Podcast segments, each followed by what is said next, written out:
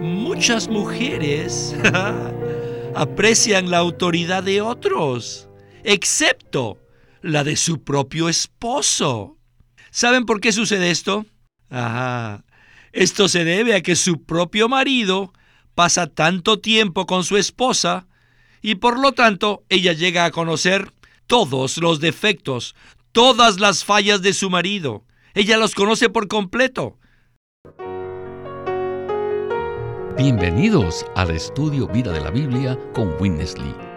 Esperamos que este estudio vida los introduzca en un disfrute más profundo de las escrituras y de nuestro querido y precioso Señor Jesús. Visítenos en nuestra página de internet radiolsm.com y allí podrán escuchar gratuitamente todos los programas radiales del Estudio Vida. En este mensaje del Estudio Vida del libro de Primera de Pedro, llegamos al capítulo 3 para explorar el tema crucial de la vida matrimonial apropiada. La Biblia habla acerca del matrimonio y la vida matrimonial en muchos lugares, y por lo general, las personas seleccionan sus pasajes preferidos acerca de estos temas tan personales. Por ejemplo, cuando los maridos quieren establecer su autoridad en el hogar, citan el versículo 22 del capítulo 5 de Efesios, donde el apóstol Pablo dice así, las casadas estén sujetas a sus propios maridos como al Señor. A su vez, entonces, las esposas citan el versículo 25 del mismo capítulo en respuesta a sus maridos. Allí dice, Maridos, amad a vuestras mujeres, así como Cristo amó la iglesia y se entregó a sí mismo por ella. Por otra parte, el apóstol Pedro también nos habla acerca del matrimonio y nos presenta los pasajes más excelentes de las escrituras acerca de este tema. En Primera de Pedro capítulo 3, versículo 7, él les habla a los maridos de esta manera. Escuchen. Vosotros maridos, igualmente vivid con ella sabiamente, dando honor a la mujer como a vaso más frágil, y como a coherederas de la gracia de la vida, para que vuestras oraciones no tengan estorbo. Pues bien, queridos radioescuchas, este será el enfoque del estudio vida de hoy que tiene por título La vida cristiana y sus sufrimientos, parte 5. Y nos acompaña una vez más Jameson Chen, quien nos ayudará a desarrollar este tema tan crucial del matrimonio. Jameson, muchas gracias por regresar al estudio vida. Doy gracias al Señor por la oportunidad de participar en este programa. En esta ocasión recibiremos una palabra balanceada acerca de la relación con nuestras esposas. Honestamente, creo que esta palabra en Pedro es más aplicable que la palabra de Pablo en Efesios 5. Jameson, en el versículo 7 del capítulo 3 de Primera de Pedro, él nos dice que debemos aprender a vivir con nuestras esposas como coherederas de la gracia de la vida. Esta es una frase maravillosa que nos introduce en la realidad de la relación que debemos tener con nuestras esposas. También dice en este versículo que debemos dar honor a la mujer como a vaso más frágil. Sin embargo, en este mensaje queremos enfatizar más el aspecto de que ellas son coherederas de la gracia de la vida. ¿No es así? Así es, Víctor. En especial, porque todos nosotros somos creyentes de Cristo, los cuales poseemos la vida divina. Por esa razón, tanto los esposos como las esposas podemos disfrutar de la vida divina en igualdad de condiciones. Además, el versículo 4 del capítulo 1 de Primera de Pedro nos dice de esta manera, para una herencia incorruptible, incontaminada e inmarcesible, reservada en los cielos para nosotros. En este versículo, Pedro le está hablando a los creyentes individuales y no a las parejas de casados. Sin embargo, la meta primordial en la vida matrimonial es que la pareja pueda heredar una herencia incorruptible, incontaminada e inmarcesible, la cual está reservada en los cielos para nosotros. Bueno, con esta palabra de introducción estamos listos para escuchar a Witness Lee en la primera sección del mensaje. Adelante con el estudio vida de Primera de Pedro. Ahora hemos llegado a la vida matrimonial. El versículo 7 dice, Vosotros, maridos, igualmente, vivid con ellas sabiamente, dando honor a la mujer como a vaso más frágil y como a coherederas de la gracia de la vida, para que vuestras oraciones no tengan estorbo. Al hablar acerca de la vida matrimonial, Pedro usa las mejores expresiones, expresiones sobresalientes. Es como si Pedro nos estuviese diciendo, esposos y esposas, debéis daros cuenta que sois coherederos de qué? De la gracia de la vida. Hay una cosa maravillosa en este universo que se la denomina la gracia de la vida. Y esto es algo tan sólido, tan real, tan concreto, que podemos heredar. Nosotros podemos ser herederos de esto. Y el marido y la mujer pueden ser coherederos de esta gracia tan sólida y concreta. La gracia de la vida es simplemente el Dios triuno procesado, quien ha llegado a ser el Espíritu vivificante, todo inclusivo, que mora dentro de nosotros. Tal Dios triuno que está dentro de nosotros es la gracia de la vida. Y nosotros, tanto los esposos como las esposas, hemos llegado a ser coherederos de la gracia de la vida. Heredamos juntos esta herencia y esta herencia está incluida en la maravillosa herencia incorruptible, incontaminada e inmarcesible que está reservada en los cielos para nosotros. Esto está incluido en esta herencia. Y ahora, tanto los esposos como las esposas somos coherederos de tal herencia, la cual es la gracia de la vida. Bueno, Jameson, en mensajes anteriores hablamos acerca de la gracia y dijimos que el apóstol Pedro la presenta en el contexto de los padecimientos que experimentamos en la vida cristiana. La gracia es lo que capacita y fortalece a los creyentes para tener una manera excelente de vivir e inclusive en medio de los sufrimientos. Algunos de nosotros que tenemos tantos años de experiencia en cuanto a la vida matrimonial, sabemos que la gracia de la vida es un ingrediente primordial en la vida matrimonial. Entonces, en cuanto a este punto, ¿qué usted nos puede comentar? Así es, Víctor. La gracia de la vida es un ingrediente muy práctico que podemos aplicar en la vida matrimonial. Diría que la gracia de la vida es una aplicación terrenal de la realidad celestial. Necesitamos darnos cuenta y experimentar que la gracia es aquello que nos permite disfrutar a Cristo de manera práctica, inclusive en medio de nuestros padecimientos. Es muy interesante que el Señor use las situaciones familiares, no solo entre los cónyuges, sino también con nuestros hijos, a fin de que padezcamos. Todas estas son oportunidades que el Señor usa no para que mejoremos nuestra capacidad de sufrimiento, sino para que nos acerquemos a Él como la gracia de la vida. Winnesley dijo claramente que la gracia de la vida es simplemente el Dios triuno procesado y consumado quien ha llegado a ser el Espíritu vivificante, todo inclusivo, que mora en nosotros. Dios permite que sucedan muchas cosas en nuestro entorno, a fin de que aprendamos a disfrutarlo a Él como la gracia en los momentos más difíciles. En la vida familiar siempre suceden todo tipo de problemas que ocurren debido a las diferentes opiniones que tenemos. A veces el problema surge entre la pareja y otras veces es por causa de los hijos. Sea cual fuere la situación, necesitamos aprender a volvernos a nuestro espíritu, en donde podemos contactar al Señor como el espíritu vivificante, a fin de ser fortalecidos y suministrados con la gracia divina. De esa manera podremos experimentar de manera práctica que somos coherederos de la gracia de la vida y no seremos distraídos por los problemas. En realidad, los problemas de nuestra vida diaria deben incrementar nuestro disfrute de Cristo como la gracia. Muchas gracias, Jameson.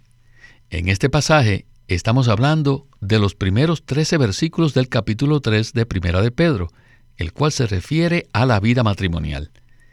En el capítulo 3, versículo 1, Pedro dice así, Asimismo, vosotras mujeres, estad sujetas a vuestros propios maridos, para que aun si algunos no obedecen la palabra, sean ganados sin la palabra por la conducta de sus esposas. Como dijimos al inicio del mensaje, quizás esta sea la palabra preferida de algunos esposos que desean recordarle a sus esposas que deben someterse a ellos. Sin embargo, esta palabra solamente puede aplicarse en el contexto apropiado. ¿No es así, Jameson? Por supuesto, Víctor, así es.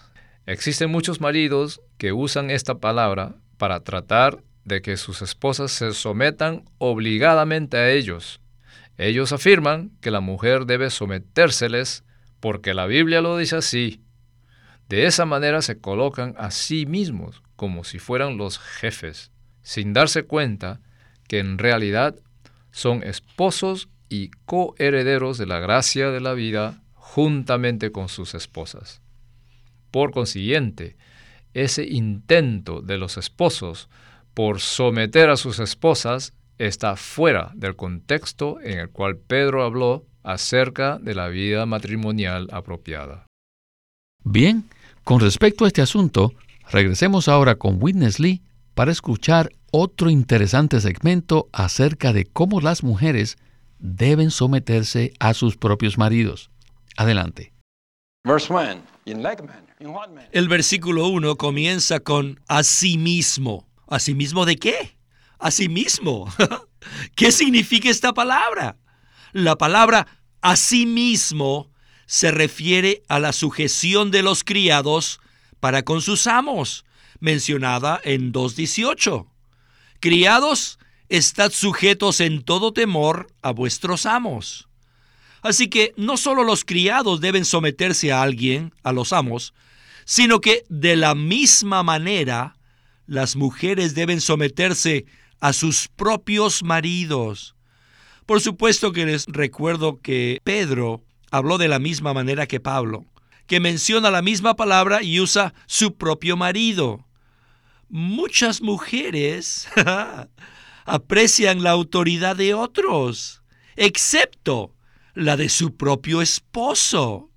¿Saben por qué sucede esto?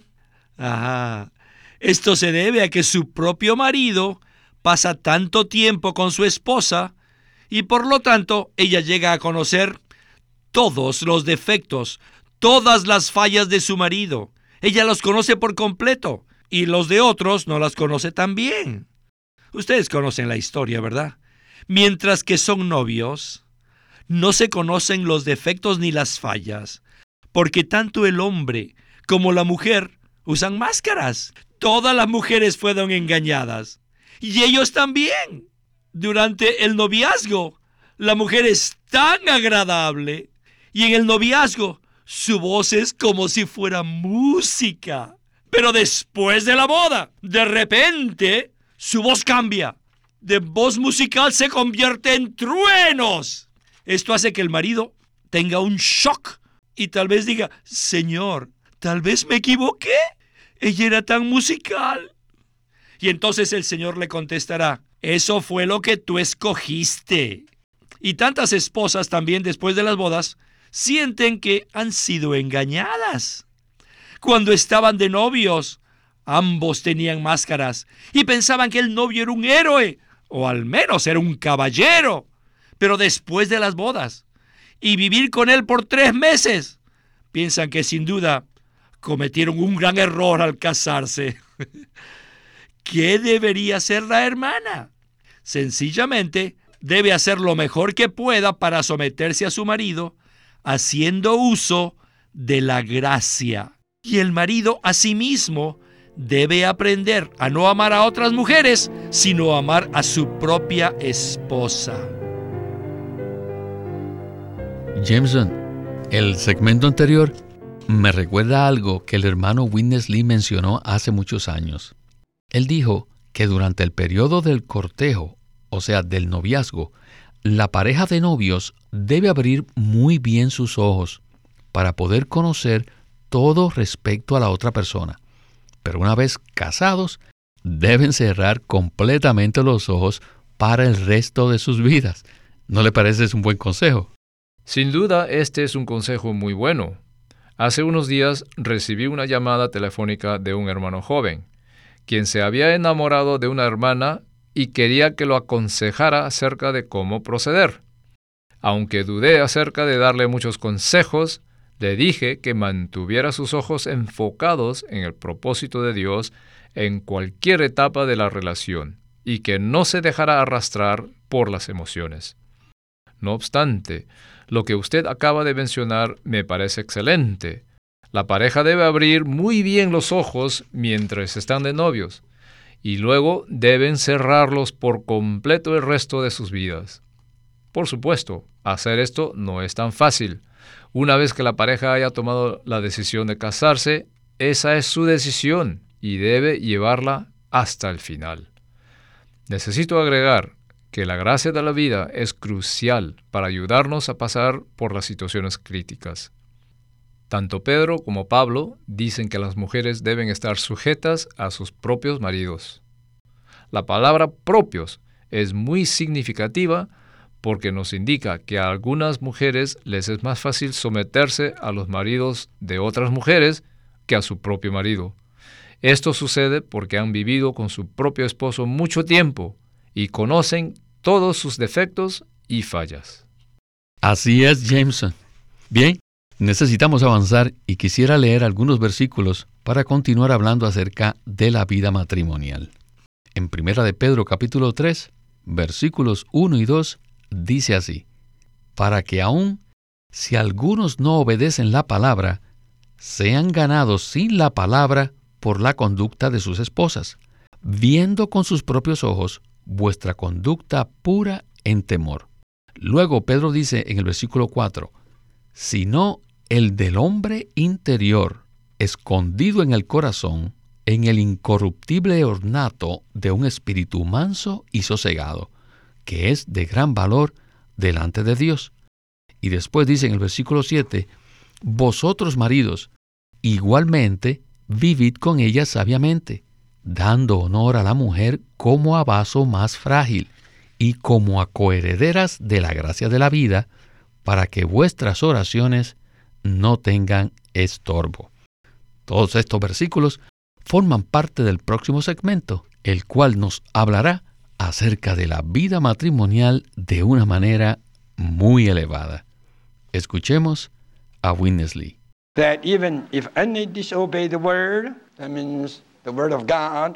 Para que aun si algunos no obedecen la palabra, o sea, la palabra de Dios, sean ganados sin la palabra por la conducta de sus esposas.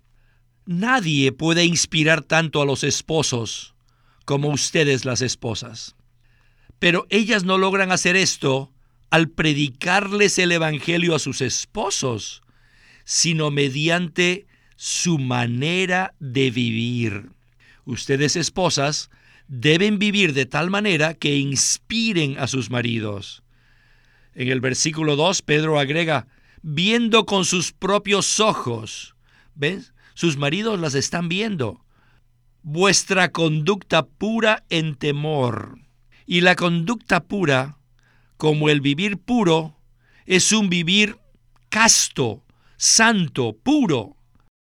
Luego agrega en los versículos 3 y 4, vuestro atavío no sea el externo de peinados ostentosos, de adornos de oro y de vestidos.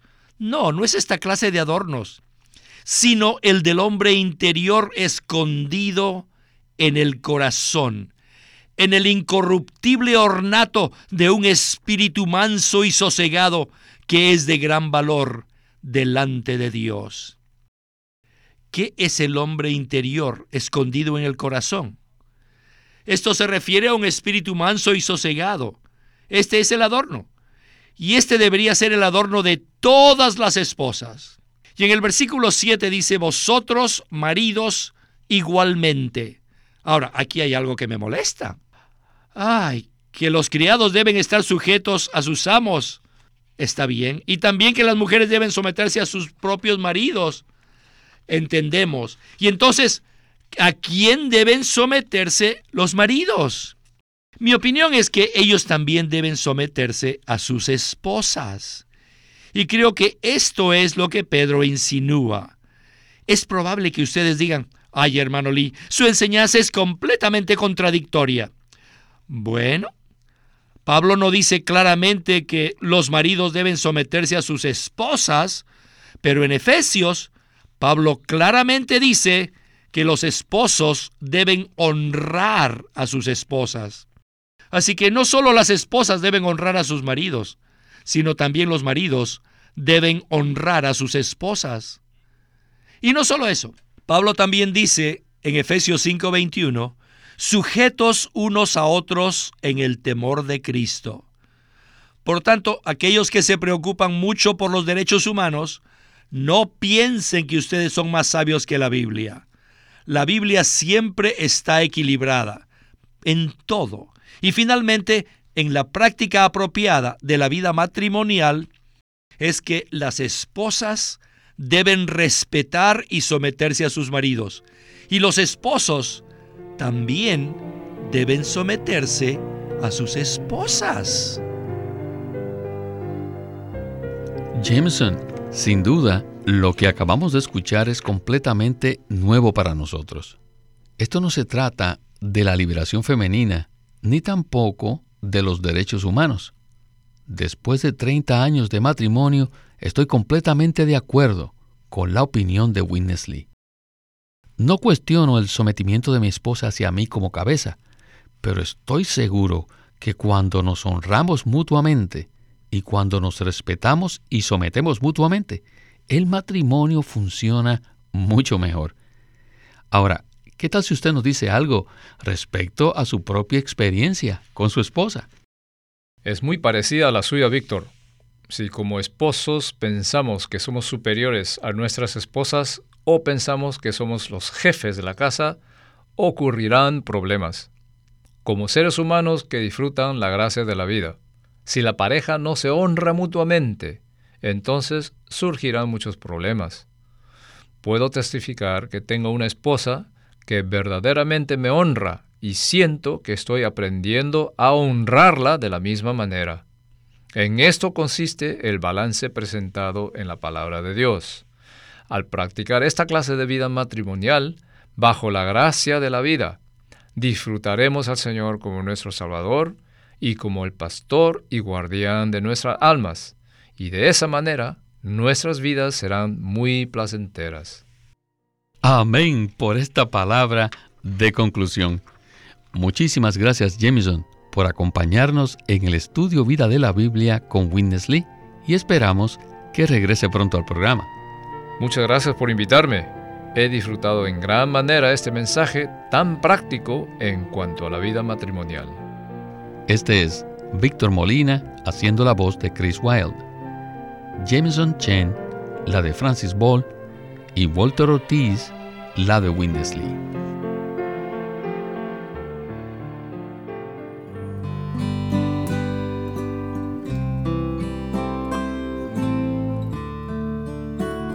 Living Stream Ministry tiene el placer de presentarles el libro titulado El edificio de Dios. En este libro, Witness Lee describe la importancia de la edificación a través de la Biblia desde Génesis 2 vemos al árbol de la vida y junto al árbol está un río que fluye. Y en este fluir de agua de vida encontramos los materiales para el edificio de Dios, que son oro, bedelio, que es una clase de perla, y piedras preciosas. Y al final de las escrituras vemos un edificio representado por la ciudad santa, la Nueva Jerusalén. Y este edificio que tiene como centro la vida, está edificado con oro, perlas y piedras preciosas. Esto nos muestra que la Biblia es un libro de vida y por otro lado nos muestra que es un relato acerca del edificio de Dios. A través de toda la Biblia podemos encontrar muchas referencias concernientes a la obra de edificación, por lo que podemos afirmar con certeza que las escrituras son un relato de la edificación que Dios realiza. Este libro, El edificio de Dios, es un material excelente en este tema, la vida y la edificación que Dios efectúa. El libro se titula El edificio de Dios por Witness Lee. Witness Lee nació en 1905 y fue criado en una familia cristiana. A la edad de 19 años fue completamente capturado para Cristo, a quien se entregó incondicionalmente para predicar el Evangelio el resto de su vida. En 1962, el hermano Lee recibió la carga de ir al occidente y fue y se estableció en California, durante sus 35 años de servicio en los Estados Unidos, ministró en reuniones semanales, conferencias, entrenamientos, dio miles de mensajes y publicó más de 400 libros, los cuales se han traducido a más de 14 idiomas. Su última conferencia, antes de fallecer, fue en febrero de 1997 a la edad de 91 años. Él nos ha dejado una presentación prolífica de la verdad en la Biblia y su obra principal, el estudio vida de la Biblia, tiene más de 25.000 páginas de comentarios de todos los libros de la Biblia, desde el punto de vista del disfrute de Dios que los creyentes deben tener y de la experiencia de la vida divina en Cristo por medio del Espíritu Santo. Queremos animarlos visiten nuestra página de internet libroslsm.com.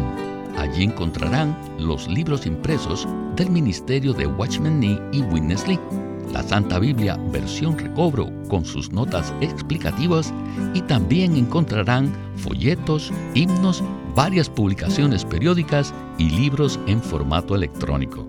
Por favor, visiten nuestra página de internet libroslsm.com. Una vez más, libroslsm.com. O llámenos a nuestro teléfono gratuito 1-800-810-1149. 1-800-810-1149. Además, si desean, pueden comunicarse con nosotros enviándonos un correo electrónico a estudiovida.lsm.org. Una vez más, estudiovida.lsm.org.